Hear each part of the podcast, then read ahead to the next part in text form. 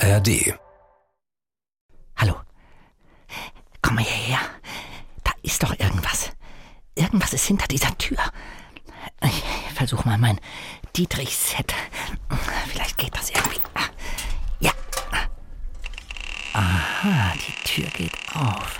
Talk mit Tees. Frau Körting hat, glaube ich, instinktiv erkannt, dass meine Stimme besser zu dem Angsthasen passte und die von Andreas Fröhlich eher zu dem Bücherwurm. Ich habe seitdem nie wieder mit dem Rücken zur Tür geduscht. Hitchcock wurde von einer Mutter angesprochen, die gesagt hat, sie, die, sie hätte ein Problem mit ihrer Tochter. Nachdem sie Psycho gesehen hat, würde sie nicht mehr duschen wollen. Und da hat Hitchcock gesagt, schicken Sie sie in die Reinigung. Meine Mutter äh, konnte, glaube ich, irgendwie das einordnen, dass ihr Sohn mal wieder durchdrehte und äh, zu stark reagierte. Aber ich schäme mich heute noch dafür. Es war furchtbar, glaube ich. Ein Podcast von SWR3. Mal sehen, was dahinter ist. Oh, hallo.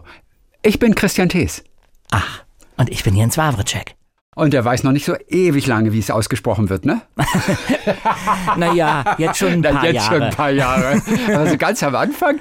Na, ähm, am Anfang, äh, nein, außerdem musste ich natürlich erstmal lernen, wie man ihn buchstabiert, den Namen, mit den vielen Cs und äh, dem. Ja. Ja. Inzwischen habe ich mich dran gewöhnt. Er klingt so einfach. Also ich glaube, es gibt polnische Vorfahren und dann sind die über Tschechien nach Deutschland gekommen und da ist auf dem Weg ein Vokal abhanden gekommen und darum gibt es so viele Konsonanten in dem Namen. Und ich habe mich nur gefragt, ist es ein, ein R oder ein R? Das gerollte Wawrecek. Äh, Wawrecek, ja. Ich glaube, in, als ich mal in Prag ähm, äh, sozusagen Urlaub gemacht habe, da hat die, die Hausmutter mir den Namen so wunderbar vorgesprochen. Das erste Mal in meinem Leben hörte ich ihn wahrscheinlich so, wie man ihn auszusprechen hat. Ich denke, äh, korrekt wäre es mit einem gerollten R, aber ich sage einfach Wawrecek. Jawohl. So, ihr habt ihn natürlich alle erkannt, also zumindest alle, die Hörspielfans sind. Jens ist Schauspieler, Synchron, Hörbuch, Hörspiel, Sprecher. Er ist die Stimme von Detektiv Peter Shaw in der Hörspielreihe Die drei Fragezeichen, die ja wirklich die erfolgreichste weltweit ist. Ne? Kann man so sagen. Das kann man so sagen, ja, weil wir sind natürlich auch ein Hörspielland. Wir hier in Deutschland. Insofern äh, muss man äh, da vielleicht auch ein bisschen gerecht sein, aber trotzdem ist der Erfolg der drei Fragezeichen äh, wirklich phänomenal. Ich wollte gerade sagen, ist es mal synchronisiert worden, in irgendwelche anderen Länder verkauft worden? Ähm, es gibt tatsächlich Ah. drei Fragezeichen-Folgen in anderen Sprachen, ja. Sogar in, in Hebräisch. Es ist aber nirgends so erfolgreich gewesen wie in Deutschland. Ja. Und vor allem ist deine Stimme dann auch nicht zu hören. Es sei denn, du hättest die englische machen dürfen zum Beispiel. Das stimmt. Man hat mich nicht gefragt. Außerdem ist Jens äh, Wawrcek der wahrscheinlich größte Hitchcock-Fan. Dieser Kultregisseur hat ihn sein Leben lang begleitet und darüber hast du geschrieben in einem neuen Buch und das heißt How to Hitchcock. Ja. Und mittlerweile gibt es ja viele, auch vielleicht unter deinen Hörspielhörern und Fans, die mit Hitchcock gar nicht mehr so vertraut sind. Es ist ja doch schon ein paar Jahre her. Ja. Er ist auf jeden Fall einer der legendärsten Filmemacher von Horrorfilmen. Am Anfang vielleicht mal so, komm, unsere oder deine vielmehr. Ich bin nicht so ein großer Experte, auch wenn ich als kleiner Junge die Vögel gesehen habe, bei Anruf Mord. Ich habe bis heute ein Trauma davon getragen, weil ich Psycho nicht gucken durfte. Ah, nicht? Alle anderen aus meiner Klasse, und ich war ungefähr 13 Jahre alt, haben es gesehen abends Mhm. und ich nicht. Bis heute übrigens nicht. Ach, wirklich? Hast du Angst vor dem Film? Nein, über, nein, überhaupt nicht, aber es hat sich nicht ergeben. Ja. Und damals war ich so voll angefressen Ja, als Teenager, Ja. dass mir das nicht erlaubt wurde. So, pass auf, zu Anfang die Top 5 legendären Hitchcock-Szenen. Also wir haben natürlich Cary Grant in Der unsichtbare Dritte, Ja. der von einem Flugzeug über ein Maisfeld gejagt wird. Ja. Dann Nummer zwei, ganz klar, Janet Lee, wie sie in Psycho in die Dusche steigt. Ja. Jetzt kommst du. Okay, dann würde ich sagen, Doris Day in Der Mann, der zu viel wusste, wie sie in der Royal Albert Hall den Attentäter ausmacht, der sich in einer Loge versteckt hat und einen markerschütternden Schrei aus, äh, ausstößt und damit ein Attentat verhindert. Vierte Szene. Hm, da würde ich sagen, ist es vielleicht die Mordszene in äh, Strangers on a Train, der Fremde im Zug. Dort wird eine ziemlich äh, garstige Person, also eine, eine, eine Ehefrau, die sich nicht scheiden lassen möchte, von dem Psychokiller ähm, auf einer Liebesinsel erwürgt und man sieht diesen Mord durch eine Brille, weil ihr während dieser Attacke die Brille von der Nase fliegt und im Gras liegt und Hitchcock lässt diesen Mord durch die, äh, die Brille filmen. So, und dann natürlich äh, ganz, ganz groß ist äh, die Szene in Die Vögel. Da könnte man zwei wählen. Entweder der Angriff der Vögel auf die Stadt, der so phänomenal gefilmt ist, weil die Vögel quasi aus der Gottesperspektive, ganz, die Kamera ist ganz oben positioniert, aus der Gottesperspektive, diese Kameraposition heißt auch God's View oder Bird's View, äh, die Stadt angreifen. Oder die Schlussszene, ähm, also quasi Schlussszene, in der Tippi Hedren auf den Dachstuhl steigt und von den Vögeln grauenhaft angegriffen wird. Ich frage mich, wie der das damals gemacht hat. Und es gab ja noch nicht so viele Möglichkeiten, mit Tieren zu arbeiten ja. oder mit trainierten Tieren zu arbeiten. Ja, da gibt's ja ganze Firmen, die darauf spezialisiert sind. Aber wie hat Hitchcock in den 20er? Oder Nein. wann war das? Nein. Nein, wann war wann? 1963. Nein, 63er Ja, war das ja. okay. Wie komme ich auf die 20er? Ja, weil er schon gerade? angefangen hat. 1925 kam sein erster Film. Und Kinos. deswegen. Ja. Mhm. Aber Vögel war natürlich ähm, äh, späteres Werk. Ja. Wie hat er das gemacht damals? Naja, also äh, Vogeltrainer gab es schon. Er hatte ja eher äh, nicht so einen Zugriff auf viele Special Effects. Da musste er äh, ein bisschen schummeln. Er hat ein paar eingebaut, aber das, was man im Film sieht, ist tatsächlich äh, die Leistung der Vögel, die von Vogeltrainern von Punkt A nach Punkt B äh, geflogen wurden, beziehungsweise ge ge gesendet wurden. Ich weiß nicht genau, wie es funktioniert hat. Ich nehme mal an, Vogeltrainer B hatte ein paar Körner in der Hand und die Vogel wurden von Vogeltrainer A losgeschickt. Das war natürlich eine unglaubliche Herausforderung, diesen Film zu drehen. Und er brauchte auch für Hitchcocks Verhältnisse dementsprechend lang. Er hat äh, mehrere Jahre eigentlich daran gearbeitet, bis der Film dann schließlich in die Kinos kam. Zwischen Psycho, das war der Film, den er vor Die Vögel gedreht hat, und Die Vögel äh, vergingen drei Jahre. Und das ähm, Erstaunliche für mich ist, dass Hitchcock mit Psycho eigentlich seinen erfolgreichsten Film gedreht hat und äh, die ganze Welt sprach von Psycho, weil er wirklich auch ein paar Tabus gebrochen hat. Und dann kam dieser avantgardistische Film die Vögel noch äh, in die Kinos, den eigentlich keiner von ihm erwartet hat. Und Hitchcock war schon Anfang 60, er war kein junger Mann, der sagt, ach, jetzt probiere probier ich noch das aus. Er war aber eben ein wirklich sehr kreativer und ungewöhnlicher Künstler, der äh, sich nicht auf seinen Lorbeeren nur ausruhen wollte. Und hat bis 80 noch gedreht, oder? Ja, bis, 80 äh, plus bis fast, irgendwas ein ähm, bis, bisschen. er hat bis 1976 kam sein letzter Film in die Kinos, da war er fast 80. Der letzte Film, das war äh, Family hier. Family Plot, ja? Family Plot. Ich Ja. wollte gerade Happy Family sagen. Nein, das, ist, das klingt so gar nicht nach Hitch, wie ja seine Freunde ihn nennen. Genau. Familiengab, ja, Family Plot. Ja. Da warst du noch Schüler zu der Zeit, großer Hitchcock-Fan bereits Ja. in Hamburg, Ja. in deiner Heimatstadt. Ja. Und du hast damals selbst dafür gesorgt, dass genug Leute ins Kino gehen, damit auch die Kinozahlen für diesen letzten Hitchcock-Film stimmen. Das stimmt. Ich war ja sehr überrascht bei der Recherche meines Buches, dass ähm, ich äh, festgestellt habe, dass der Film tatsächlich ein großer Erfolg in Deutschland auch war. Top Ten des Jahres. Genau, Ne, und, ähm, ich habe ich- von dem Film noch nie gehört. Ah, ja, Obwohl ja, ich damals ins Kino gegangen Ja, bin, ich glaube weiß, ich. Der, der Film ist ein bisschen in Vergessenheit geraten, was ich äh, ungerecht finde. Ich mag den Film sehr. Ähm, aber ich habe gedacht, man müsste die, Ver äh, die, die Zuschauerzahlen in die Höhe treiben und habe eigentlich jeden in meinem Umfeld, vor allen Dingen meine Klassenkameraden, äh, ins Kino geschleift. Also die äh, Mädchen sowohl als die Jungen und auch die, die eigentlich sich überhaupt nicht für Kino oder Film interessiert haben oder wenn nicht für den Film, sondern für, keine Ahnung, in der, im Highway ist die Hölle los oder irgend sowas, was damals auch im Kino lief. So saß ich eben unter anderem mit der Sportskanone der Klasse in, im Uferpalast in Hamburg und ich weiß, dass ich sehr nervös wurde, weil das Kino war klein. Nachdem der Film mehrere äh, Wochen in, in dem großen Saal gelaufen war, war er dann in den kleinen Saal verbannt worden und der Andreas, so hieß er, die Sportskanone saß neben mir und machte also kein zufriedenes Gesicht. Als der Film dann gelaufen war, war er, war durchaus einverstanden, dass ich ihn dahin geschleppt habe. Aber mh, das waren, äh, das waren auf jeden Fall, ich hatte das Gefühl, ich muss missionarisch unterwegs sein. Ich muss äh, den Hitchcock-Funken entzünden. So ein Fan. Ja. Auch schon damals. Wer hat bezahlt? Ich natürlich. Du hast alle eingeladen. Nee, alle weiß ich nicht, aber okay. den Andreas auf jeden Fall, weil ich wusste, das ist ein harter Fall. so, du bist wirklich, seitdem du Junge bist, bist du Hitchcock-Fan. Ja. Welchen Satz den Alfred Hitchcock mal so gesagt hat, würdest du dir als erstes rauf tätowieren lassen? Auf den Arm? Gar keinen. Nein, gar keinen. weil die ähm, zu lang sind, oder was? Nein, weil, weil ich, äh, ich möchte kein, kein Tattoo haben. Das, ich habe Angst vor den, vor den Schmerzen.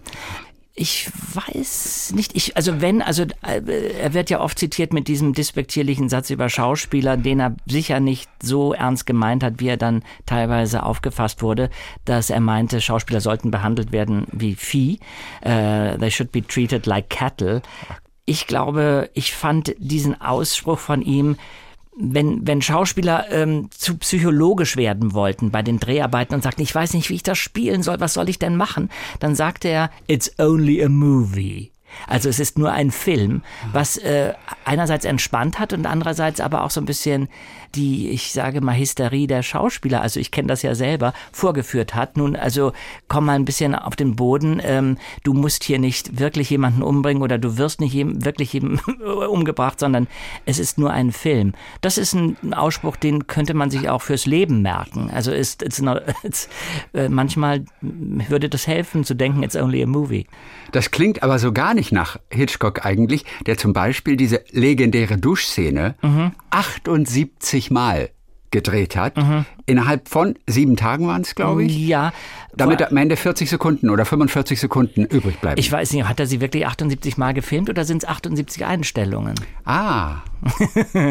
das müssten wir jetzt nochmal recherchieren. Aber Gut, aber mit 78 Einstellungen musste er damals 78 filmen. Stimmt. Oder hatte also, er mehrere er Kameras jeden, gleichzeitig laufen? Auf, äh, nee, ich glaube, er hat auf jeden Fall eine Woche an der Szene gedreht, die dann im Endeffekt sehr, sehr kurz ist. Aber mit einer unglaublichen Wirkung. Immer noch. Diese Szene trifft einen kalt. Jetzt weiß natürlich inzwischen jeder, dass die kommt. Aber ich weiß, als ich Psycho das erste Mal gesehen habe, da war ich ungefähr 13. Mhm. Ähm, in einem kleinen Kino in Hamburg. Äh, nicht im Uferpalast. Entschuldige, 13-Jährige durften Psycho gucken damals schon. Was ja, war mit FSK? Ich weiß, ähm, die, äh, diese kleinen Programmkinos nahmen es nicht so genau mit FF, FSK. Die haben mich durchgewunken. Ich habe nette blaue Augen gemacht und das war dann okay. Und ich weiß, dass das Kino wirklich gemeinschaftlich aufgeschrien hat, als der Duschvorhang zur Seite gerissen wurde und Anthony Perkins das Messer hob. Äh, der Schreck war wirklich groß. Ah, auch bei dir. Auch bei mir, obwohl ich äh, vorher über den Film gelesen hatte, auch über die Szene, okay. ähm, aber äh, äh, und dann natürlich in Kombination mit dieser unglaublichen Filmmusik von Bernard Herrmann, diesen mhm. schreienden Streichern, yeah. das, das, das ist einfach so eine elementare Schreckensvorstellung und ich bin nach wie vor überzeugt, dieser Film hat das Badezimmerbewusstsein und das Duschverhalten ganzer Generationen beeinflusst. Ich habe seitdem nie wieder mit dem Rücken zur Tür geduscht. Nein, das ist nicht dein Ernst. Doch. Und du bist ja, muss man sagen, bei aller Liebe zu Hitchcock und Horror, du bist eigentlich ein ängstlicher Mensch immer Absolut, gewesen. ja. Auch heute noch? Also hast du Angst vor Sachen? Oder? Ich habe Angst vor äh, Menschen. wenn du mich so genau fragst. Ja. Ähm, äh, ich habe nicht Angst vor ähm, äh, davor in den Keller zu gehen oder solche Sachen. Aber ich habe Angst vor den Unwägbarkeiten, die passieren in Beziehungen oder überhaupt in, äh, in Energien, mhm. ja, die, äh, in denen man so sich manchmal, von denen man sich manchmal umgeben fühlt. Ähm, das finde ich durchaus manchmal beängstigend. Das kommt auf meine Tagesform an. Und ich. Also sind es Menschenmengen auch oder Menschenmengen, Menschen, die du nicht kennst? Ja, ich bin sehr schüchtern. Ich bin sehr schüchtern, wenn ich auf äh, Feiern gehen soll, wo ich niemanden kenne. Also es gibt meistens den Anruf von mir, ich kann leider nicht kommen. Mhm. Im Kino, Theater oder Konzert setze ich mich immer an den ersten Platz an die Seite. Ich kann es, das hat sich verändert, das ist schlimmer geworden. Früher war es nicht so schlimm. Auch wenn man mir einen Platz reserviert, wenn ich manchmal äh, äh, kleine Einführungen halte in Kinos oder sowas, dann meinen die Betreiber es natürlich besonders nett und setzen mich in die Mitte und ich sage, oh bitte gebt mir den Platz Nummer eins ab, äh, Reihe vier, dass ich äh, weg kann. Ich sitze nicht gerne zwischen Menschen. Mhm. Und äh, weil du vorhin sagtest, äh, Horrorfilme, äh, ich weiß gar nicht, ob ich Hitchcocks Filme so bezeichnen würde. Okay. Mhm. Ich glaube, die mh, mm, haben diese starke Wirkung und natürlich auch diese beängstigende Wirkung, weil er Menschen so gut erkennt und eigentlich weiß, was für ein Potenzial, auch für ein abgründiges Potenzial in uns allen schlummert. Und das schafft er. Natürlich hat er sich dann darauf spezialisiert, in spannenden Geschichten, in Krimis, in Thrillern, äh, das äh, darzustellen. Aber eigentlich könnte man ihm wahrscheinlich jedes Sujet geben, also jedes Genre, und er würde einen spannenden Film daraus machen, weil er einfach Menschen, Darsteller gut inszeniert und weiß, äh, was da draußen in der Welt auf uns lauert und womit wir klarkommen müssen. Also dein Duschverhalten hat der Film Psycho verändert. ja. Von Janet Lee hat man ja auch damals gehört, sie habe monatelang nicht geduscht. Ist da was dran? ich glaube, das ist eine, das ist eine Anekdote. Das glaube ich einfach nicht. Ich glaube, damit wäre sie nicht durchgekommen. Aber sie soll gesagt haben, dass auf jeden Fall sie auch nicht mehr unbefangen in die Dusche gestiegen ist. Ja, ich meine, die musste sieben Tage lang permanent da rein raus. Ja. Mich wundert, dass die Wasser überhaupt noch sehen kann. Ja, Oder stimmt. konnte. Ja. Also damals. Na, möglicherweise hat sie es irgendwo mal mal erzählt in einem Interview. Ja, auch. Und wenn, dann wüsstest du es. Sie hatte natürlich ein, ein, ein, eine Stuntfrau, die bei den äh, prekären Szenen äh, ihren, ihren Körper äh, hinhalten musste. Aber ich fand eine Geschichte besonders lustig in Bezug auf Psycho und diese Duschszene. Hitchcock wurde von einer Mutter angesprochen, die gesagt hat, die, sie hätte ein Problem mit ihrer Tochter. Nachdem sie Psycho gesehen hat, würde sie nicht mehr duschen wollen. Und da hat Hitchcock gesagt, schicken Sie sie in die Reinigung. das war eine gute Antwort. Ein Thema bei Hitchcock, über das du dich ja auch auslässt in diesem Buch, How to Hitchcock, das ist ja das Thema Mütter, mhm, ja, mhm. ein, ein, Lebensthema. Mhm. Ja. Der beste Freund für einen Mann ist seine Mutter, ja. sagt ja Norman Bates, ja, der Psycho, genau. Muttersöhnchen und Serienmörder. Deine eigene Mutter Mhm. War genauso ein Hitchcock-Fan wie du. Also vielleicht nicht ganz so groß, aber die mochte das auch. Sie oder? mochte vor allen Dingen auch Filme. Also okay. meine Mutter war äh, konnte meine Kinoleidenschaft vollkommen nachvollziehen und äh, war äh, war in der Beziehung eine richtig äh, tolle tolle Person, weil ich meine, ich hatte ja für mein Alter, wenn man so will, einen, einen etwas ungewöhnlichen Geschmack, weil die Hitchcock-Filme auch in den 80er Jahren oder Ende der 70er Jahre waren sie ja schon äh, eigentlich retro, bis auf jetzt Family Plot, der dann noch in die Kinos kam. Aber ich hatte nicht unbedingt den Geschmack, den Altersgenossen hatten. Meine Mutter hatte damit aber überhaupt kein Problem. Die hat mich einfach machen lassen. Also mein Vater auch. Das war, das war gut. Also ich konnte mit meiner Mutter ins Kino gehen. Äh, ich habe sie eingeladen zu einem Konzert zu Shirley MacLaine. Dafür war sie zu haben. Und als sie mich später in New York besucht hat, weil ich da studiert habe, da, da konnte ich mit ihr alle möglichen Ausflüge machen zu ähm, auch Hitchcock-Schauplätzen, ohne dass sie gemurrt hat. Na klar, nur einen Hitchcock-Film ein Kinoabend, den hast du ihr versaut. Das stimmt. Beziehungsweise sie mir, so rum war es. Nee. Äh, naja, also ich ähm, als, als Mitte der 80er Jahre war das, einige von den Hitchcock-Filmen wieder in die Kinos kamen, die lange unter Verschluss waren, unter anderem eben Der Mann, der zu viel wusste, war ich irre aufgeregt. Meine Mutter hatte ein Lebensmittelgeschäft, hatte am Samstag so einen halben Tag zu tun, da musste der Laden sauber gemacht werden und ich dachte, okay, dann können wir abends gemeinsam ins Kino gehen und Der Mann, der zu viel wusste, sehen. Ich habe überhaupt nicht begriffen in meiner, äh, ich sage mal, in meinem egomanen Wahn, dass meine Mutter einfach vielleicht einen Feierabend hätte gebrauchen können. Mhm. Ich schleppte sie also in dieses Kino in die Innenstadt und sie fiel in einen tiefen Schlaf. Und damit war natürlich das Wochenende für mich gelaufen, weil ich es nicht ertragen konnte, dass jemand bei einem Hitchcock-Film einschlief. Gotteslästerung. Das war Gotteslästerung, absolut. Und ähm, da gab es ein riesiges Donnerwetter, also von mir. Meine Mutter äh, konnte, glaube ich, irgendwie das einordnen, dass ihr Sohn mal wieder durchdrehte und äh, zu stark reagierte. Aber ich schäme mich heute noch dafür. Es war furchtbar, glaube ich. Ich bin da äh, nicht mehr ganz so dogmatisch wie früher. Heute sage ich ja, ich versuche mit diesem Buch How to Hitchcock äh, Appetit zu machen. Und ich würde mich wahnsinnig freuen, und äh, einige der Reaktionen habe ich ja schon bekommen, dass man Lust hat, die Filme wieder zu entdecken, selbst wenn man sie schon mal gesehen hat, oder eben Hitchcock ganz neu zu entdecken. Aber wenn jemand sagt, mir sagt das nichts, mir gefällt das nicht, ja, dann ist es leider so. Habt ihr noch oft gesprochen über diese Szene? Du und deine Mutter, also wie du auf dem Nachhauseweg wahrscheinlich sie beschimpft hast? Ja, ich habe äh, mich immer wieder dafür entschuldigt okay. über die Jahre. Und sie hat mir längst vergeben, aber es ist ein Stachel in meinem Fleisch. Ja.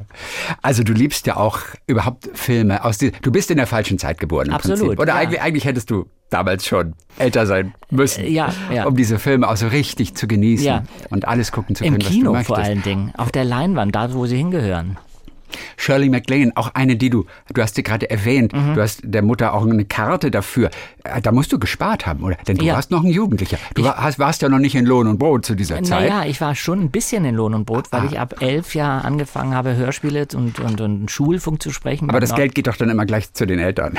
Das stimmt. Ich hatte, ein, ein- aber äh, die haben sozusagen ein Konto für mich eingerichtet. Ich meine, ich meine, man verdiente da nicht viel und es, es war für mich sowieso ein Wunder, dass man überhaupt Geld verdiente. Ich glaube, man bekam 25 Mark pro Aufsatzfunksendung oder sowas. Aber es, okay. es äh, läpperte sich ja. Und ähm, Shirley MacLaine kam nach Hamburg. Ich habe dieses Plakat noch. Das war 1976. Also da hab, war ich dann ja schon ein paar Jahre unterwegs vor dem Mikrofon. Und die Karten kosteten ein Vermögen. Damals 80 Mark. 80 D-Mark. Das war viel Geld. Okay. Und äh, da habe ich zwei ähm, gekauft und ähm, habe meine Mutter eingeladen. Und das war insofern ein großes Erlebnis, weil erstens war diese Show phänomenal. Die Frau war einfach wirklich phänomenal. Und ich habe einen Brief geschrieben an Shirley MacLaine, den ich ihr am Ende dieser Show überreicht habe, eine Liebeserklärung. Und ich habe ihr auch eine kleine Stoffmaus überreicht. Äh, ich verstehe heute noch nicht, ich, wie, ich darauf kam. Noch vor der Bühne oder, oder war das dann hinten, Vor- hinten am Oh Backstage-Eingang? nein, das hätte, das hätte ich mir nicht getraut. Okay, vor der Bühne Vor der das. Genau. Bühne. Das war quasi am Ende ihrer Show. Da bin ich einfach an den Bühnenrand gegangen und reichte ihr das. Und also Teddybär würde ich ja noch verstehen, aber es war eben eine Maus, ja. Und also Shirley äh, sprach mit mir. Ich, ich, ich, ich, ich rieche noch dieses Parfum, was sie hatte und sagte, What's your name? Und ich sagte, Jens. What? Jens. Oh, beautiful name. Und sie tanzte weiter. Am nächsten Tag klingelte es bei uns an der Tür. Ein Bote, es war noch bevor ich zur Schule ging, also bevor ich die, das Haus verließ, klingelte an der Tür ein Bote, ein, ein, ein ähm, ja, ein, ein, so ein Kurier, übergab uns einen, ein Kuvert mit den Initialen SMCL und ich öffnete das und es war eine Karte von Shirley MacLaine, auf der stand, ich habe es auswendig gelernt wie ein Mantra.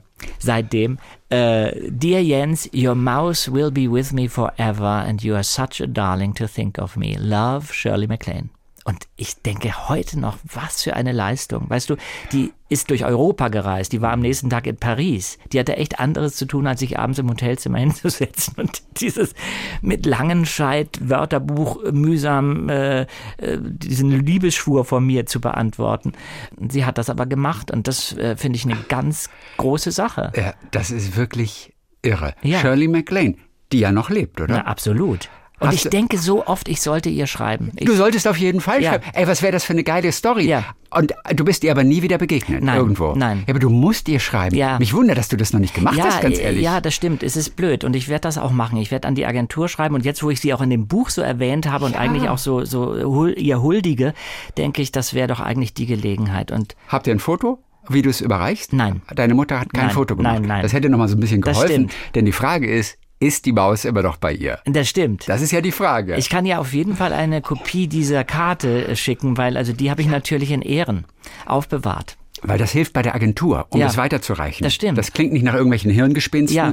oder da denkt sich jemand etwas aus, Ja. sondern das hat etwas Authentisches. Ja. Und ich bin sicher, es wird weitergereicht an Sie. Ich habe so etwas ähnliches. Ich habe einen persönlichen Brief von Neil Simon, Oh. den du natürlich kennst. Einen der Absolut. größten amerikanischen Absolut. Dramatiker. Großartig. Überhaupt der unzählige Theaterstücke, die auch in Deutschland gespielt wurden, wirkt auf Deutsch nur nicht so richtig gut. Neil Das stimmt. Simon ist im Original Ja, viel tiefer. Natürlich. Ne? So ich habe übrigens äh, von Neil Simon ähm, mein Durchbruch an der New Yorker Schauspielschule war mit einer Szene aus The Prisoner of Second Avenue. Ein tolles Stück von Neil Simon. Ah. Ja. Auf Deutsch Dachlawine. Aber das fängt an, weil du sagst tiefer, mit einem Zusammenbruch eines Mannes, der in New York in seinem Apartment sitzt und zu seiner Ehefrau sagt, ich halte es hier nicht mehr aus. Und das war meine erste Szene an der New Yorker Schauspielschule. Aber bitte, ich wollte dich nicht unterbrechen. Ja, ich wollte Neil nur sagen, Simon, groß, Neil, groß. Neil Simon hat zwei Biografien geschrieben, Teil 1, Teil 2. Ja. Die sind unglaublich. Ja. Rewrites heißt das erste und das zweite dann And the Play Goes On. Ja. Und aber im ersten Band verliebe ich mich in seine Frau, Mhm. die er hatte. Und verliebe mich und blätter um und sie stirbt. Und das hat mich so kalt erwischt. Ich habe also im Zug war ich nach München, Ja. habe Tränen gehabt. Diese ganze Strecke konnte ich nur durch einen Tränenschleier verfolgen. Und es hat mich so berührt, Ja. dass ich ihm geschrieben habe, wie toll seine Frau war. Ich habe ihren Namen jetzt aber vergessen. Und Das war nicht Elaine May, ne? Nee, nee, keine nee, Schauspielerin. es war keine Schauspielerin. Ah, nee. So schwarze, halblange Haare. Ja.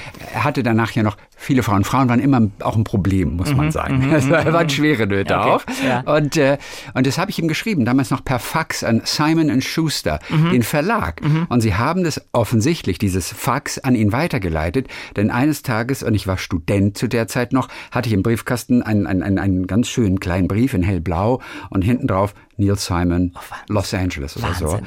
Und dann mache ich das auf und es ist handgeschrieben, eine komplette Seite, wo er mir erzählt, ja, wie wunderbar das ist und es ist so traurig, dass sie die Kinder nicht hat aufwachsen sehen mehr und, ähm, und es habe ihm sehr geholfen und so. Und ich denke nur, oh mein Gott, der nimmt sich Zeit Ja. und schreibt mir Ja. einen handgeschriebenen Brief, Ja. den ich natürlich in Ehren halte. Das Natürlich. ist das Größte überhaupt. Leider lebt er nicht mehr. Ist ja Nein. schon seit zehn Jahren oder so. Aber er hat, er hat, äh, das war halt authentisch, was du, was du äh, ihm Ja, aber- mitgeteilt hast. Ich glaube, das hat ihn trotzdem, erreicht, ja. Aber trotzdem. Nein, absolut. Sich die Zeit zu nehmen. Natürlich. Auf, auf ein Fax. Ich glaube, es war ein Fax hin. Aber wahrscheinlich bekam er auch nicht so viele Faxe aus Deutschland.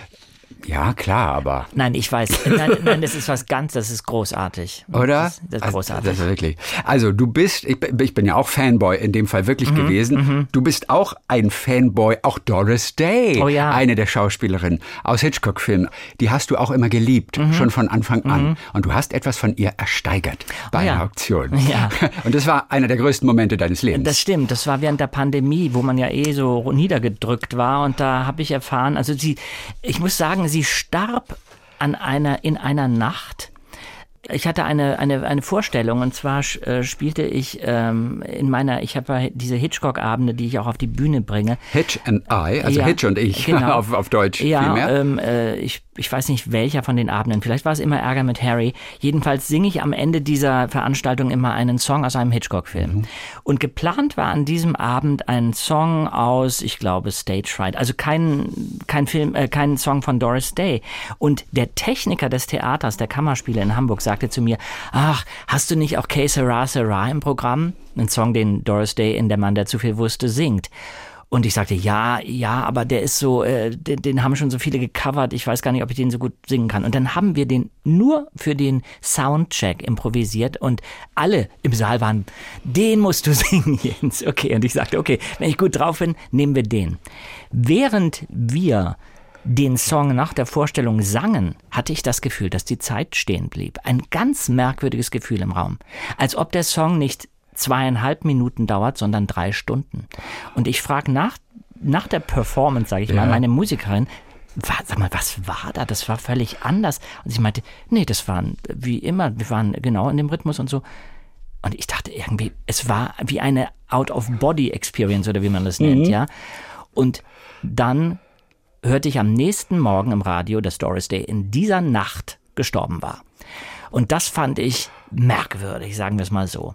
Dann erfuhr ich von, dass ihre Sachen komplett versteigert wurden. Das hatte sie schon ähm, veranlasst und sie hatte ja auch keine Beerdigung. Sie wollte also kein Brimborium, Brimborium um ihren Tod haben. Äh, und da ersteigerte ich eine Brosche aus einem Film, äh, ein Pyjama für zwei, Lover Come Back. Eine Brosche, die sehr, sehr schön alles mitspielt, was sie äh, spielt, weil die so, so ein, die gibt so nach, ja. Und wenn Doris Day sich aufregt in dem Film und über Rock Hudson schimpft, dann, dann ist die Brosche mindestens genauso aufgeregt wie sie. Und das andere ist eine große, ähm, in japanisch rot angemalte Truhe, in der ich also Devotionalien verstecke. Äh, Ich hatte gedacht, vielleicht war in der Truhe noch etwas drin. Nein, das wäre wieder, das wär wieder bei Hitchcock. Oder, ja, genau. Es, klang wie so eine Schatzkiste. Ja, ja, nee, die war leer. Deinen allerersten Hitchcock, Mhm. den hast du gesehen, da warst du 11, 12 und das war bei Anruf Mord. und du erinnerst dich auch noch ganz konkret an diesen Abend? Ja, ja, ja, absolut. Also, ich, wer, äh, wer saß alles mit dabei? Äh, meine Eltern saßen links und rechts von mir und ich hatte äh, die, die Ausstattung, die man halt am Samstagabend hatte vor dem Fernseher damals. Das, die Fernsehlandschaft war ja eine andere. Das heißt, wenn ein Film wie bei Anruf Mord im Fernsehen lief, dann bereitete man sich darauf vor. Dann war man vor dem Fernseher verabredet. Es lief nicht 24-Stunden-Programm, wir hatten auch nur drei Programme und es war auch nicht jeden Abend Spielfilmzeit. Ähm, und da stand der die Schale mit den Erdnussflips vor mir, da stand die Zitronenlimonade vor mir, meine Eltern links und rechts und dann lief dieser Film und das war, wurde damals natürlich auch noch von einer Fernsehansagerin angekündigt. Es hatte eine gewisse Festlichkeit. Der Film hat mich schwer beeindruckt. Ich kann dir nicht genau sagen, woher oder wie, was eigentlich der ausschlaggebende Punkt war, der mich dann so zu einem Hitchcockianer werden ließ. Aber ich denke, diese Kombination, die sehr Hitchcock-typisch ist, die Farben, die Musik, natürlich die Stars, die äh, die, die Rollen spielen, die absolut spannende und vor allem spannend inszenierte Handlung. All das hat mich irgendwie umgehauen und die berühmte Szene, in der Grace Kelly fast erwürgt wird, die hat mir natürlich Gänsehaut rauf und runter äh, gejagt. Und ähm, als ich an dem Abend ins Bett ging, hatte mein Vater als besonderen Scherz zwei Schuhe hinter dem Vorhang äh, geparkt, also hinter dem Vorhang meines Kinderzimmers und es sah so aus, als ob da jemand stehen würde. Äh, der hatte einen ziemlich schrägen Humor, den ich sehr, sehr, sehr mochte, aber an dem Abend fand ich es gar nicht lustig, weil, äh, weil ich einfach noch äh, traumatisiert war von dieser Szene. Ja. Und du warst zwölf und Zwölfjährige heute sehen andere Dinge Absolut. und können anderes ab als damals. Ja. Ich meine, damals mit zwölf. Ja. So etwas hat einen schon schlecht schlafen lassen. Ja, und ich glaube, dass dies, die, die Art und Weise, wie Hitchcock Spannung aufbaut, immer noch funktioniert, weil ich habe jetzt gerade in einer Kinotour, mit der ich unterwegs bin, zeige ich ja alte Hitchcock-Filme, lese aus meinem Buch und unterhalte mich. Und es lief zum Beispiel ein Film Cocktail für eine Leiche, der, äh, ich würde sagen, nach modernen äh, Maßstäben viel zu langsam erzählt ist und so. Aber die Handlung äh, und die Art und Weise, wie der Film erzählt ist, hat ganz viele junge Leute genauso gepackt, die im Publikum waren und die ihren ersten Hitchcock-Film gesehen haben. Und ich hatte eher so ein bisschen Bedenken, weil ich dachte, wenn ich jemanden an Hitchcock heranführen würde, würde ich erstmal sagen, okay, wir fangen mal mit Psycho an. Das ist ein Film, der immer funktioniert, der ist einfach spannend, der ist auch äh, relativ, äh, ja, also brutal könnte man sagen. Der hat also eine etwas, was eher in die heutige Zeit passt. Aber das hat mich unglaublich gefreut, dass dieser Hitchcock-Funken, eben weil Hitchcock ein Ausnahmeregisseur war, trotzdem überspringt. Und 23-Jährige neben mir akustisch reagierten auf bestimmte Sachen und machten und solche Sachen oder oh. ja, kaum vorstellbar heute eigentlich, dass ein sowas von vor so vielen Jahren noch schocken kann. Ja, ja. Also. Aber das ist natürlich ein, ein Zeichen seiner Qualität, ein mhm. Beweis seiner Qualität. Bei Anruf Mord, also dein allererster Film, der ja. alles in Gang gebracht hat. Ja. Und du warst ja so fasziniert auch von diesen Filmen, dass du, und da hat sich sozusagen deine Hörspielkarriere schon angedeutet, dass du diese Filme mhm. Aufgenommen hast mhm. mit einem Kassettenrekorder, also mhm. mit dem Raumton. Ich ja. kenne das auch von Konzerten. Ja. Da war dann irgendwie Rockpalast Ja. oder so, Ja. Van Morrison, der mich eigentlich nicht interessierte, aber ich habe den Kassettenrekorder vor den Fernseher gestellt Mhm. Ja. und habe das aufgenommen. Das hast du auch gemacht und hast wahrscheinlich ein echt großes Archiv angesammelt, oder? Absolut. Ich, ich, ich bedauere, dass ich die nicht alle aufbewahrt habe. Ich habe irgendwann äh, aussortiert, wahrscheinlich als ich anfing, auch einen Videorekorder zu haben. Aber ich habe jahrelang nur die Tonspur auf Kassette gebannt, ähm, also den, den, den, die deutsche Synchronfassung und kannte dementsprechend auch ganze Filme auswendig, weil ich sie wirklich rauf und runter gehört habe. Und im Kopf ähm, in, meinem, in meiner Fantasie die Filme nachgespielt habe. Das ist auch interessant, wenn du das lange machst und dann den Film tatsächlich wieder siehst irgendwann, wie unterschiedlich deine Fantasie funktioniert und äh, eingegriffen hat in den tatsächlichen Film. Und was war besser? Der echte Film oder deine Fantasie dann? ähm, das möchte ich nicht so beantworten. Das ist also, ich glaube sagen, das ist eine ist ein sehr Jens-lastiger Film, das andere ist dann doch ein Hitchcock-Film. Aber bei äh, Filmen wie Die Vögel oder auch Psycho, wo endlos lange nicht gesprochen wird, also Filme, die sehr wenig Dialog haben, waren natürlich die Strecken, in denen ich mit meiner Fantasie die Szenen ausbauen musste, weil ich einfach fünf Minuten nur Vögelgezwitscher hörte, äh, größer und länger. Und ähm, dadurch hatten die Filme wahrscheinlich dann eine Eigendynamik bekommen, weil ja, ich sie ich, es gab keine Mediatheken. Du konntest nicht einfach sagen, ich gucke mir jetzt The Birds nochmal an. Nein, du musstest warten, bis er vielleicht in drei Jahren nochmal im Kino lief oder im Fernsehen.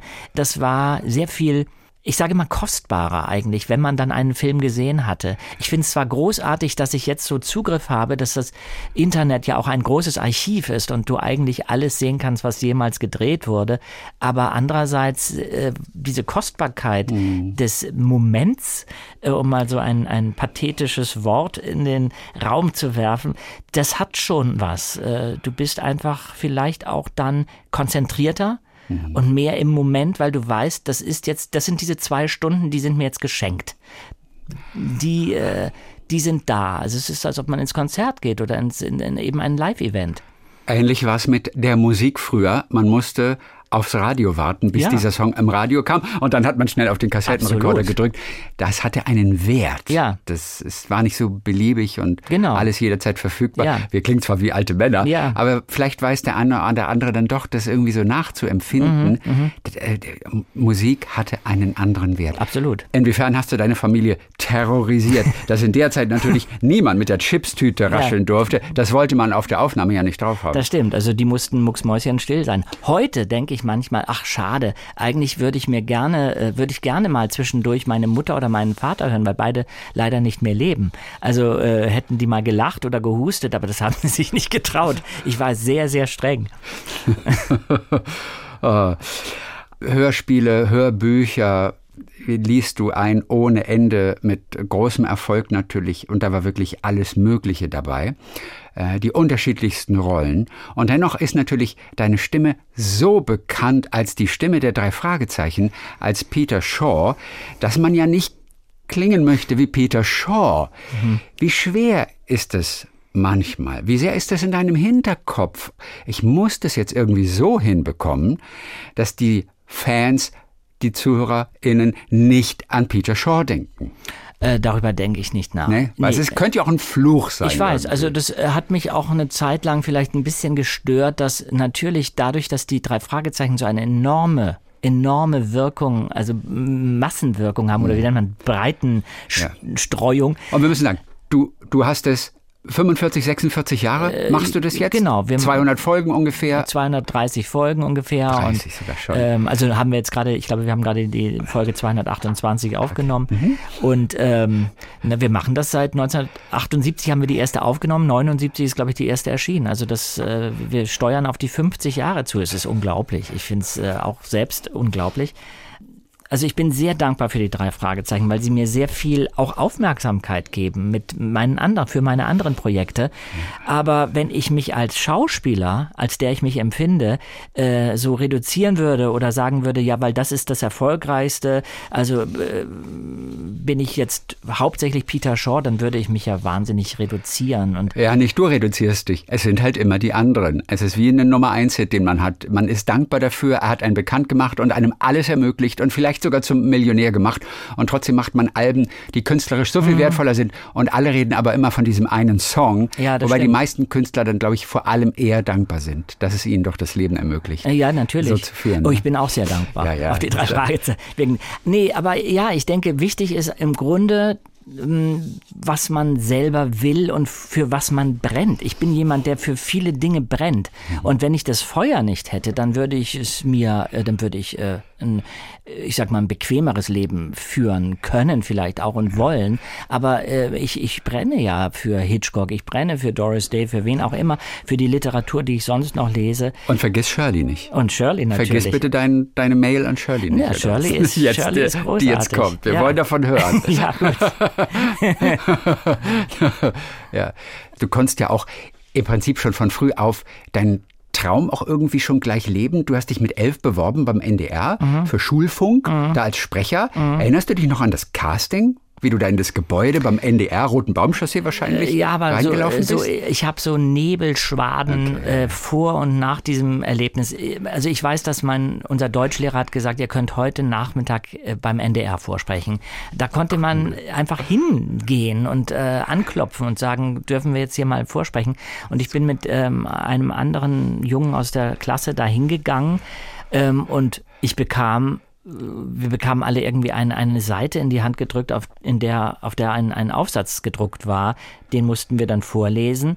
Und dann haben die gesagt, ja, du kannst hier beim Aufsatzfunk dabei sein. Du bist jetzt äh, beim Kinder, also in der Kindermannschaft. Und das war großartig. Ja. Aber ich kann dir nicht genau sagen, wie ich da hingekommen bin, auch nicht, wie ich dann nach Hause gegangen bin. Ich hatte meinen Eltern ja davon erstmal gar nichts erzählt. Ich bin, ähm, ich bin da so hingegangen und die Sendung, die erste Sendung wurde, die haben, glaube ich, diesen Aufsatz dann schon ein paar Tage später gesendet, weil ich erinnere mich, dass ich mit meinen Eltern ähm, am Esstisch saß an einem Sonntag und das Radio angemacht habe und du hörtest meine sehr hanseatisch geprägte Stimme. Hallo, ja, hier ist. Keine Ahnung, was ich gesagt habe, aber äh, und meine Mutter saß und sagt, saß da und sagte, sag mal, der klingt ja wie du. Und dann sagte ich, ah, äh, da war ich, äh, ich war beim NDR und, und meine Eltern waren toll in der Beziehung. Die waren, die haben nie ein, ein, ein äh, Studio von innen gesehen, die sind nie irgendwo hingekommen. Was ich toll fand, ich war völlig unabhängig. Die haben gesagt, wenn du mit der Schule, wenn du keine Probleme in der Schule bekommst und dir das Spaß macht, dann mach das.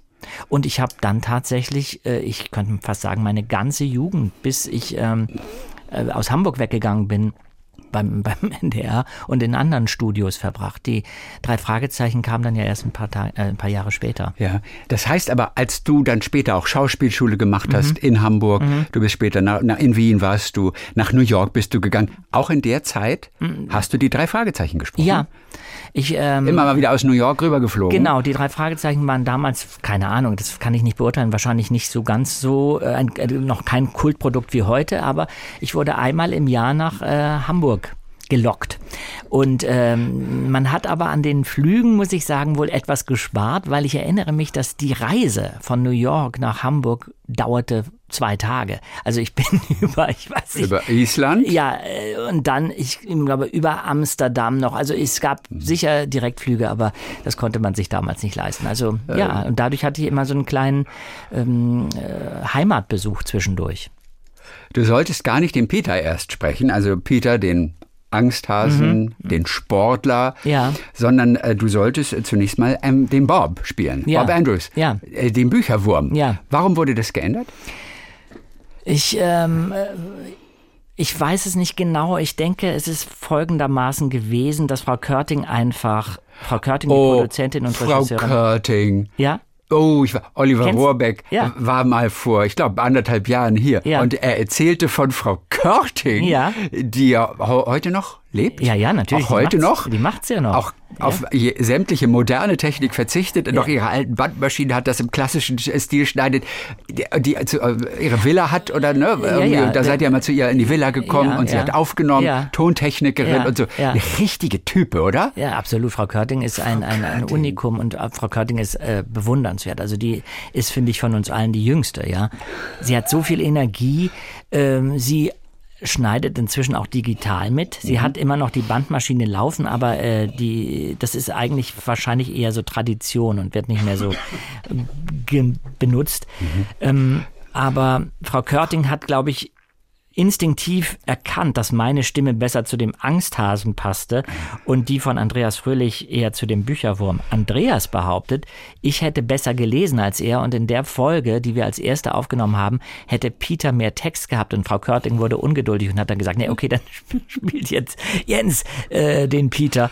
Das glaube ich nicht, weil ich glaube, wir waren sicher da war keiner besser als der andere.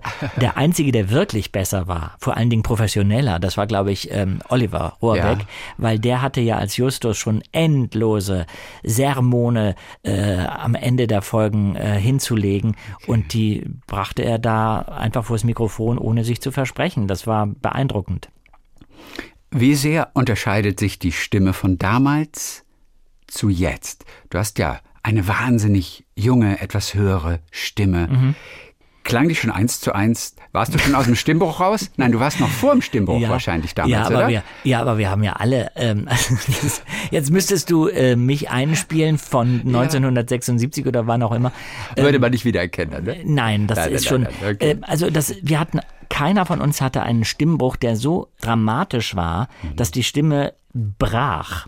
Das war ein, ich denke mal, weil wir früh gelernt haben, ähm, ohne es wirklich vielleicht zu lernen, obwohl ich hatte ja schon relativ früh dann Phonetikunterricht, wir, die Stimme als Instrument zu benutzen.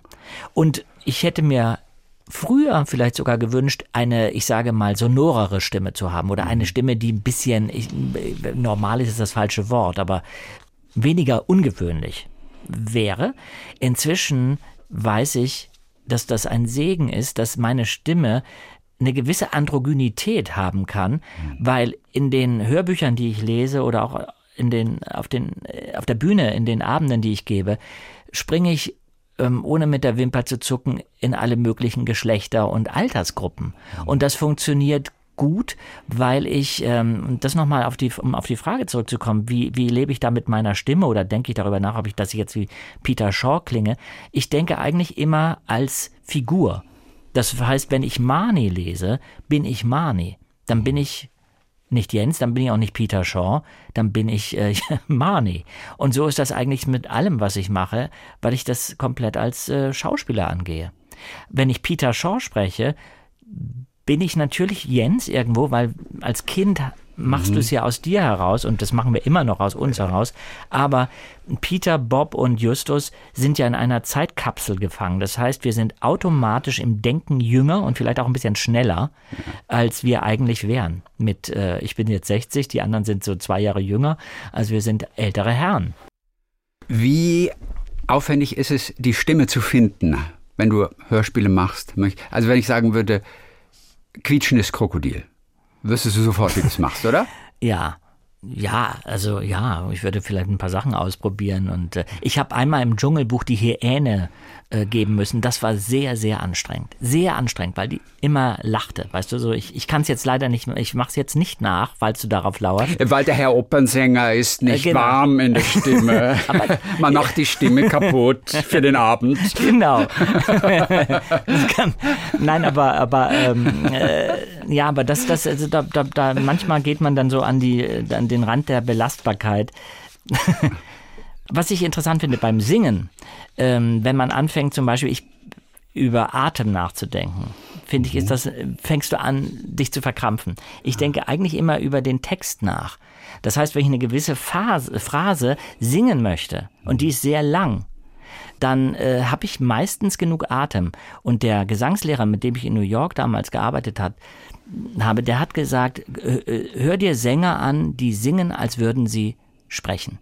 Und das sind tatsächlich die großen äh, Stylisten bei den Songs, äh, Songstylisten nennt man sie ja auch, und ob es nun Tony Bennett ist oder Doris Day oder wer auch immer. Okay. Aber wenn man sie wirklich äh, genau anhört, dann ist es so, als würden sie mit dir sprechen. Sie machen es aber als Gesang, ja. Also und das ist eigentlich ähm, mein Ziel auch als Sänger, dass ich eigentlich eine Geschichte erzähle. Mhm. Tony Bennett, Doris Day, Wen haben wir da noch, der diesen Stil sozusagen kultiviert? Äh, diese ganzen äh, unglaublichen Ella Fitzgerald, äh, Frank Sinatra, okay. äh, so um jetzt schon mal ganz oben äh, sich da einzuordnen. LL Cool J. Ja, all, all, alles, äh, alles Leute, die absolut wussten, wie sie einen Song interpretieren mhm. mussten. Erzähl uns ein bisschen noch von New York. Du hast also schon relativ früh auch wirklich den Theatervirus dir eingefangen. Ähm, du hast nicht nur Hörspiele gemacht, sondern du standst auch als Jugendlicher schon auf der Theaterbühne, mhm. bist infiziert worden sozusagen, mhm. hast Schauspiel studiert, mhm. in Hamburg zunächst mal. Mhm. Und das wurde dir dann aber zu eng. Mhm. Was genau wurde zu eng? Äh, ich glaube, ähm, ausschlaggebend, warum ich mich nicht mehr wohlfühlte, war, dass man mich rein wegen meiner Optik und vielleicht auch wegen meiner Stimme nur in bestimmten Rollenfächern sah. Ich wollte zum Beispiel unbedingt an einer Rolle arbeiten, die man mir aber nicht gab. Und das war der Erpresser in Ibsens Nora. Mhm. Äh, das ist eine, eine wunderbare Rolle, die ich jetzt vor drei oder vier Jahren dann tatsächlich am Theater spielen konnte. Und ich dachte, okay, jetzt schließt sich ein Kreis. Den wollte ich immer spielen und jetzt gibt man ihn mir. Ähm, und ähm, ich weiß, dass ein, einer der Schauspiellehrer in Hamburg zu mir sagte, ja, aber das ist eine Rolle, die werden Sie niemals spielen. Und da habe ich mich erinnert an einen anderen Satz, der in einem Stück von Gerhard Hauptmann auftaucht. Da sagt ein junger Schauspielschüler zu einem, auch einem äh, Schauspiellehrer oder einem Schauspieldirektor, der ihm auch eine bestimmte Rolle nicht geben will, oder sogar sagt, Sie können nie Schauspieler werden, so wie Sie sind. Da sagt dieser junge Schauspielschüler, ja, aber wenn es Menschen wie mich gibt, dann muss es doch auch Menschen wie mich auf der Bühne geben. Und das finde ich einen sehr klugen Satz. Und ich habe nie verstanden, warum jemand der eine Frau erpresst, also jetzt in dem Fall von Ibsen, ja, aus, aus einer großen Not heraus und aus einer sozialen Not heraus, nicht alle möglichen Aggregatzustände haben kann. Der kann so aussehen wie ich oder du oder wer auch immer. Das ist doch nicht an eine Optik gebunden. Und das war damals sehr, sehr rigide. Sehr rigide. Mhm. Als ich dann nach New York ging, beziehungsweise ich, ich war eine Woche in New York äh, aus einer Laune heraus, weil es einen ganz billigen Flug gab und ich hatte eine Freundin. Ähm, wir haben beide gesagt, komm, wir fliegen da jetzt einfach mal hin, hatten überhaupt kein Geld. Also wir waren völlig naiv und ich ging. Also für kurze Zeit eigentlich wolltet ihr nur. Woche. Ihr wolltet einfach nur eine Woche Urlaub ja, wir, machen. Wir waren auch nur eine Woche da. Ja, ihr wart ja nur eine Woche Aber da. ich bin während dieser Woche an der Schauspielschule in New York vorbeigegangen und bin spontan reingegangen und habe gefragt, kann ich hier vorsprechen? Ja. Wundere ich mich heute noch, dass ich das gemacht habe. Und dann haben die sich lange mit mir unterhalten und äh, wussten ja, ich bin schon auf einer Schauspielschule. Das hatte vielleicht dann eine positive Wirkung und haben mit mir an einem Text gearbeitet und haben gesagt, ich könne da anfangen, also bei Strassberg. Mhm. Und ähm, ein Jahr später bin ich dann dahin gegangen und da hatte überhaupt nicht diesen, ich sag mal, Überbau, ähm, Jens muss das spielen oder Jens muss das spielen. Ich konnte aus dem äh, Vollen schöpfen. Ich konnte quasi sagen, ich möchte gerne mal an dieser Rolle arbeiten oder an dieser. Und das war alles gut, weil die äh, Schauspielschule in New York davon ausging, dass du einfach immer wächst. Mhm. Und dass, wenn dich etwas anspricht, du vielleicht auch etwas damit machen kannst, was interessant ist. Und das war schon damals, das hat sich sicher geändert, in Deutschland sehr eng. Okay, aber die waren da wesentlich offener. Ja. In Amerika. Ja, auch unbedarfter. Ja. Das äh, wurde dann ja vielleicht auch von einigen als Vorwurf genommen und äh, die haben ja keine Ahnung, so nach dem Motto. Hm. Ich fand es befreiend. Für mich war es befreiend. Klingt erstmal natürlich toll. Ich bin nach New York, habe Schauspielschule gemacht. Aber es war eine ganz harte Zeit für dich, oder? In Hamburg war alles relativ kuschelig und da war dein Videorekorder. ja, das stimmt. Und dann kamst du aber nach New York das war schon, schon ein hartes Pflaster. Ja, aber hart klingt so negativ. Also okay. hart im Sinne von unbequem erstmal. Äh, äh es war ja, hart wie Kakerlaken, die man nicht kaputt kriegt. Genau. Ich war, ich war halt vor allen Dingen erstmal in, in, in Räumlichkeiten, in Wohnungen. Äh, das hatte ich mir ganz anders vorgestellt. Ich dachte, ich wohne irgendwie mit Blick auf die Manhattan Skyline äh, auf der Upper West Side oder in Greenwich Village, so wie Gene Kelly in Ein Amerikaner in Paris, im Montmartre. So, ähm, nee, es war ganz anders. Ich konnte mir alles nicht leisten, weil der Dollar wahnsinnig hoch war. Ich bekam eine Halbwaisenrente, mein Vater war gestorben. Mhm. Ich konnte mir also ähm, mit, auch mit Hilfe meiner Mutter diese Ausbildung leisten, aber es blieb nichts übrig. Und deswegen musste ich auch sehr schnell Nebenjobs annehmen, die ich eigentlich hätte gar nicht annehmen dürfen, weil ich keine Arbeitserlaubnis hatte. Das waren also immer so kurze Jobs, die ich dann auch wieder abgeben illegal. musste. Ohne Steuer. Ja, müsste man so sagen. Ah, ja. ja. ist verjährt jetzt. jetzt ja, stell dich nicht an. Es ist verjährt, auch in Amerika. Okay, gut. Ja, aber das war, aber weißt du, am Anfang hat es mich vielleicht geschockt. Die ersten, ich bin auch unglücklicherweise in dem kältesten Januar des Jahrtausends da angekommen. Also es war sehr, sehr ungemütlich. Und die ersten Wochen habe ich gedacht, sag mal, warum machst du das eigentlich? Du wohnst in einer Wohnung in Brooklyn, wo du einfach nur, also mein Zimmer war eine, da war in einem Wohnzimmer eine Spanplatte aufgestellt worden und dahinter war ein Bett. Und das war mein Zimmer. Und irgendwie war halt alles fremd. Ähm, alles äh, auch nicht ungefährlich. Also Brooklyn damals mit dem A-Train von der Schule dahin zu fahren, war auch nicht so ohne. Ähm, alles, äh, es war ein bisschen viel, ja, um damit gut klarzukommen. Aber sehr, sehr schnell habe ich ja ähm, an der Schule Menschen kennengelernt, denen es genauso ging. Und wir saßen alle in einem Boot und hatten alle den gleichen, ähm, das gleiche Feuer, den gleich, das gleiche Ziel. Wir wollten da lernen und das war spannend. Und New York gibt ja andererseits so viel Energie zurück das, das Finanzielle war ein Problem. Das hat also gedauert, bis ich dann dann irgendwie auch mich sortiert hatte und wusste, okay, da kann ich jetzt, äh, wenn ich den Job mache, kann ich mir das noch leisten. Aber es war immer, ich sag mal so, ab dem 20. des, des Monats ähm, wurde der Speiseplan umgestellt auf Bagel mit Cream Cheese, die sehr satt machen. ähm, ah, ist das so? Ja, ja, absolut. Ah ja, gut, gut zu wissen. okay, drei Jahre bist du geblieben dann, mhm. da in New York. Mhm. New York hat dir natürlich als Filmfan extrem viel geboten. Ja. Also tolle Locations, die du aus Filmen kanntest. Wann zum Beispiel hast du dich in New York gefühlt wie im Film? An welche Location denkst du als erstes? Ähm, ich, also ich denke mal, die, diese ganzen äh, romantischen Filme, ja, Frühstück bei Tiffany's, wenn du das erste Mal an Tiffany's vorbeigehst und dann gleich gegenüber mehr oder weniger steht, ist das Plaza Hotel, wo Cary Grant gewohnt hat in der unsichtbare Dritte, äh, Central Park, diese ganzen Sachen, ähm, Neil Simon, Barfuß im Park, mhm. ähm, The Odd Couple, ein seltsames Paar, das sind alles äh, Sachen, die in New York spielen und die Geräusche in New York, das Hupen, das gedämpfte Hupen, die äh, Polizeisirenen, äh, die Hitze im Sommer, die Kälte im Winter, das sind alles so sinnliche Eindrücke, die du im Film schon irgendwie gespürt hast, aber die nun so real wurden. Und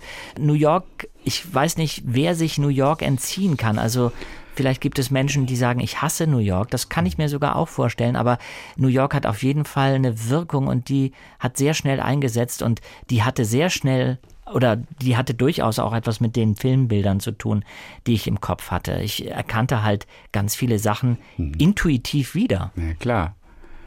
Auch heute bist du noch ab und zu mal da. Ja. In, in New York, es ist genauso deine Stadt. Ich meine, du hast mehrere Orte, an denen du zu Hause warst. Also Hamburg natürlich, New York, dann Berlin, zeitweise London, da mhm. hast du auch gelebt eine Zeit lang. Mhm. Was sagt es über dich aus? Dass ich meinen, meinen Ort noch nicht gefunden habe. Oder Immer dass, noch nicht. Ja, oder dass es keinen Ort gibt. Neulich sagte eine, eine Freundin zu mir, du, aber warum willst du eigentlich immer diese Lösung haben. Vielleicht bist du einfach so und das stimmt. Ich habe ja auch so ein, so, ein, so ein Nest in Paris. Ich bin jemand, der Manchmal denke ich, weißt du, wenn ich, äh, wenn ich meine metaphysische Art bekomme, dann würde ich denken, vielleicht habe ich in so vielen Leben schon an so vielen Orten gelebt, ja. dass ich mich an sehr vielen Orten zu Hause fühle. Ähm, ich habe grundsätzlich immer das Gefühl, äh, es gibt doch noch so viel zu sehen und so viel zu entdecken und die Zeit ist so knapp und äh, Jens, mach das doch noch, solange du es irgendwie machen kannst und und lustigerweise, obwohl ich so ein ängstlicher Mensch bin und eigentlich äh, gerne auch mein Zuhause habe, egal wo es nun ist und gar nicht dauernd vor die Tür gehen will.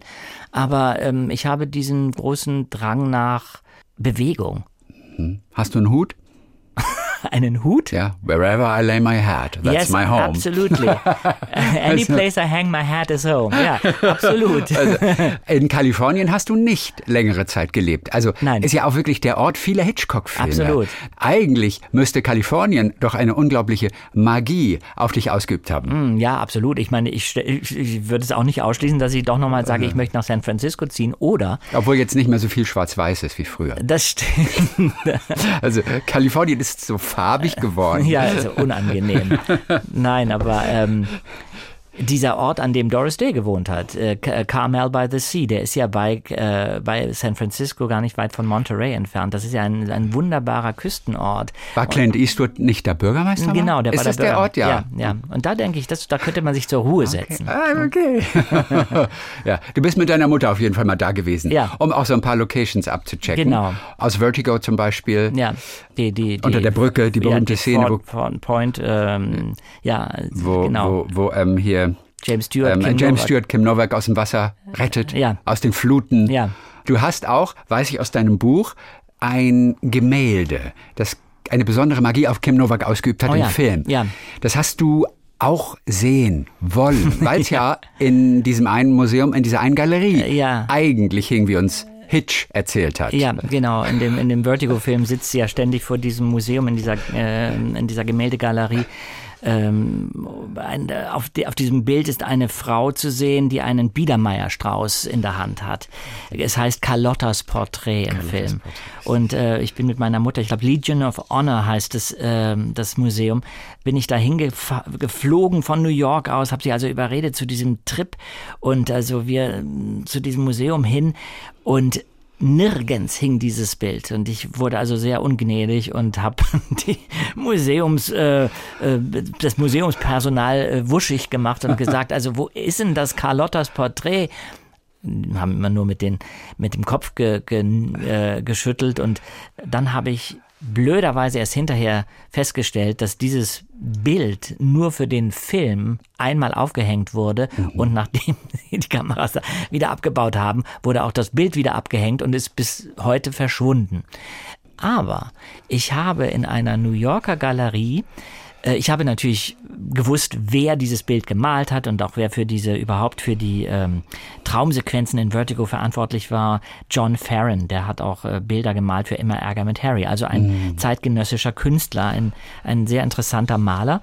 Und als ich in New York war, hat eine Galerie zufälligerweise ein paar Bilder von John Farron ausgestellt und ich bin natürlich sofort dahin und es hing ein Vorentwurf dieses Biedermeier-Straußes äh, an der Wand. Ein, genau ein, von dem Biedermeier-Strauß, der im Bild abgewechselt genau. ist oder äh, ähm, abgebildet war. Ja. Oder könnte es irgendein Biedermeier-Strauß gewesen sein? Nein, äh, es ist eigentlich ziemlich klar, dass das ein, äh, dass es dieser Biedermeier-Strauß ist. Weil? Weil äh, zu der Zeit gemalt wurde.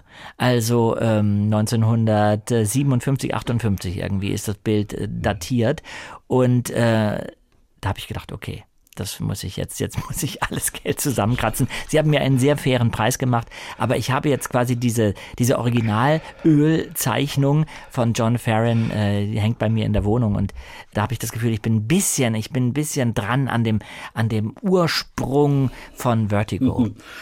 Und die, Sie haben dir einen guten Preis gegeben weil du einfach deine Geschichte da ja, erzählt hast ja, und ja. gesagt hast, ich muss dieses Bild haben und sie müssen mir einen guten Preis machen. Ja, ja, ich glaube tatsächlich, ähm, das, das hat irgendwie gewirkt. Und ich meine, es war ja auch nicht gelogen. Also ich, ich war ja wirklich. Äh, Authentisch, definitiv. Ja, ja.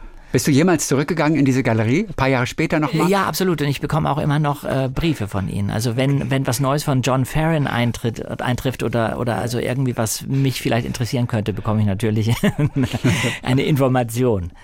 Jens Wawrczyk, das war eine wunderbare Stunde, ja. die wir mit dir in dein Hitchcock-Universum ja, eingetaucht Dank, sind. dass ich euch da mitnehmen durfte. Ja, und natürlich kann man ganz viel darüber lesen, natürlich auch so ein bisschen deine Analyse von Szenen, von Filmen, mhm. Tipps, wie man vielleicht einsteigen könnte. Wer noch nie einen Hitchcock-Film gesehen hat, und ich sag dir ganz ehrlich, mein letzter liegt wahrscheinlich 35, 40 Jahre Ach, ehrlich? zurück. Ja, ich habe als Jugendlicher, als Kind ja. 1, 2, 3 gesehen, mhm. seitdem nie wieder. Mhm. Mit welchem steigen wir ein? Also Psycho ist natürlich der Klassiker, mhm. da hat man das Gefühl, das muss man gesehen haben. Mhm. Aber außer Psycho? Also ein Film, der unglaublich gut funktioniert, ist Das Fenster zum Hof. Das ist ein das waschechter Krimi und der ist, äh, hat sowohl Hitchcocks Humor, er hat äh, zwei von Hitchcocks Lieblingsstars, James Stewart und Grace Kelly. Es ist ein richtig gut geschriebener äh, Krimi Krimi, wie gesagt, und, und basiert auf einer Kurzgeschichte von Cornel Woolwich, die auch sehr lesenswert ist, Das Fenster zum Hof.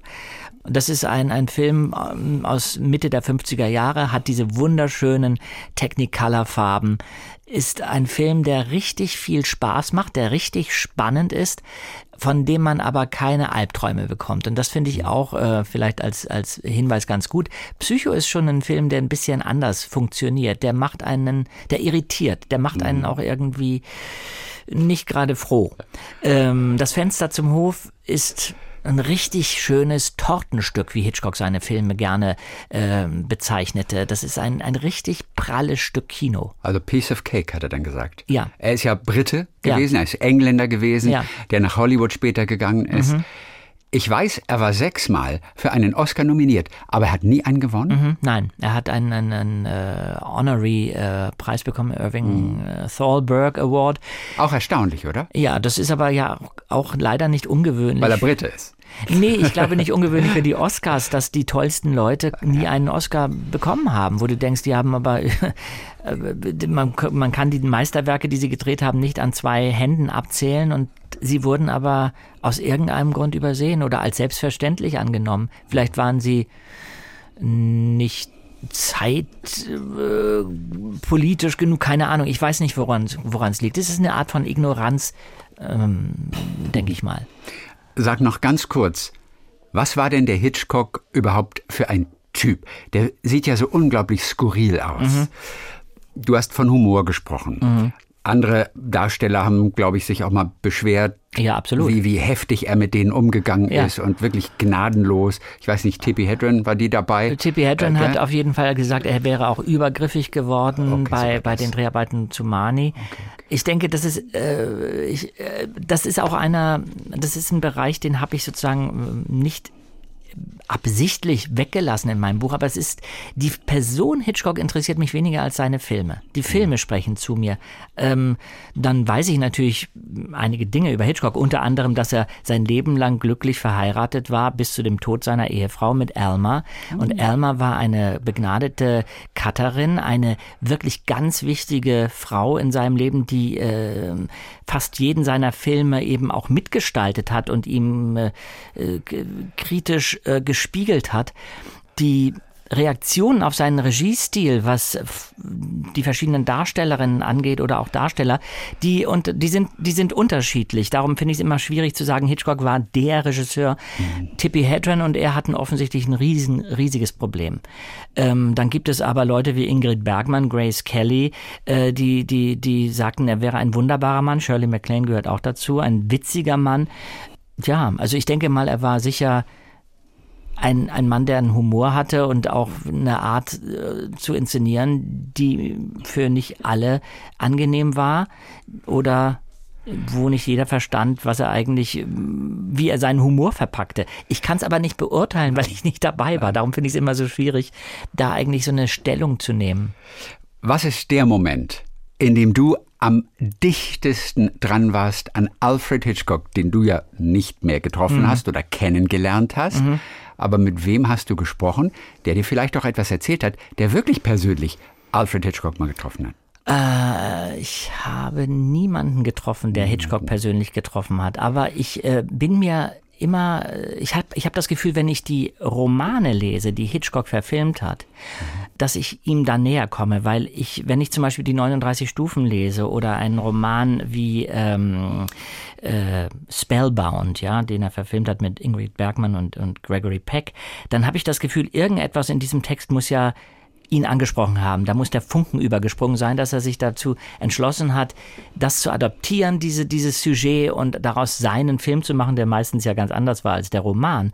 Aber da habe ich das Gefühl, da sind wir für einen Moment vereint, weil das Aufklappen dieses Buches, die sind ja teilweise auch gar nicht mehr äh, zu, zu bekommen. Das sind antiquarische Bücher, die schon ein bisschen auseinanderfallen. Und viele wissen auch gar nicht, dass das Romanvorlagen waren ursprünglich mal. Genau. Er hat ja ganz viele Romanvorlagen. 42 seiner 53 die Filme basieren auf, auf literarischen Vorlagen. Ja. Und das waren keine Bestseller. Nein. Ne? Äh, überhaupt gar nicht. Ne? Naja, einige. Manche. Rebecca war ja. ein Riesenerfolg, aber, aber ähm, oft waren es so nee, Erzählungen, Romane, wo, wo man denkt, huch, wie ist er denn darauf gekommen? Mhm. Da habe ich das Gefühl, da bin ich so seiner Spur ein bisschen auch auf der Spur. Alfred Hitchcock, deine große Leidenschaft. Eine ja. von vielen auf jeden Fall. Ja. Jens Wawrcek, den wir natürlich als Sprecher kennen, auch von Peter Shaw bei den drei Fragezeichen. Alfred Hitchcock firmierte ja mal so ein bisschen, ne, als, als so der, ja weiß gar nicht, als der, der Chef der drei Fragezeichen, hatte aber nie irgendetwas mit dieser Hörspielreihe beziehungsweise diesen anfänglichen Roman zu tun. Hat einfach nur seinen Namen hergegeben. Mhm. Okay? Einfach nur des schnöden Mammons wegen. Was? Ja, also ich weiß ja nicht genau, was da für ein Deal vorlag, aber vielleicht war er auch einfach großzügig seinem Freund Robert Arthur gegenüber, der die Original Die waren schon befreundet, ja, die ich, beiden. Äh, ich weiß es nicht, okay. ich denke mal. Mhm. Also mhm. es, es, läuft das Gerücht. Ja, okay, gut. Ähm, ja, und in den ersten Folgen war Hitchcock derjenige, der die drei Jungdetektive in sein Büro bei Universal Studios einlud äh, und, und äh, ihnen Tipps gab. Im Roman auch in diesen. Ich habe ja, Ja, als, als ja. kleiner Junge Ja. diese ersten zehn Bücher, Ja. die es anfänglich gab, Ja. die habe ich gehabt. Ja. Ich kann mich aber gar nicht mehr daran erinnern, dass Alfred Hitchcock da selber auftauchte. Aber du bist jünger als ich. Ja. Sehr viel jünger. Ja. Ähm, als ich äh, die ersten äh, Romane Na, las. sehr viel jünger bin ich jetzt. Naja, Ja. wann bist du geboren? Ja, schätz mal. Nein. Nein, ich bin 66 geboren. Ach so, nee, Und du stimmt. 63. Ja, das stimmt. Nee, da das- sind nee, gerade nee. mal drei, Ach vier so, Jahre dazwischen. Ja, nee, das ist ja, du Eben. hast dich ja wahnsinnig gut ja, ich weiß, gehalten. Dankeschön. Nein. Okay, also dann ähm, wirst du dich vielleicht doch, wenn du dich ein bisschen konzentrierst, Mhm. erinnern, dass in diesen Jugendbüchern immer zwischendurch Hitchcocks Kopf erschien mit einem Zeigefinger, der äh, Tipps gab oder sagte, jetzt hat Justus, glaube ich, zu schnell äh, recherchiert oder zu schnell kombiniert, denk doch mal darüber nach. Und ähm, ja, also Hitchcock tauchte als Ratgeber, auch als Auftraggeber in den ersten Folgen auf. Und das fand ich natürlich großartig, weil das bedeutete auch, dass das ganze Produkt eine Art Qualitätssiegel bekam und schon halb mit einem Fuß in Hollywood gelandet war. Insofern war das vielleicht auch ein Moment, wo ich das Gefühl hatte, ich komme Hitchcock ein bisschen näher. Und damals äh, lebte er ja noch. Also es fällt mir schwer zum Schluss zu kommen, wie du merkst. Wir versuchen es jetzt wirklich Ja, ein bitte. letztes Mal. So, How to Hitchcock, meine Reise durch das Hitchcock-Universum. Du hast geschrieben von deiner Leidenschaft und wie dich Alfred Hitchcock und auch seine Filme ein Leben lang begleitet haben. Ganz herzlichen Dank für den Besuch. Ja, vielen, vielen Dank. Gute Reise weiterhin, wo auch immer dich der Weg hinführt. Vielleicht ja nach California. Yes. Du wirst knows? irgendwann noch mal die Villa ersteigern, in der Alfred Hitchcock früher gelebt hat. Ja, solange es nicht die Villa vom Psycho ist, ne? Talk mit Tees.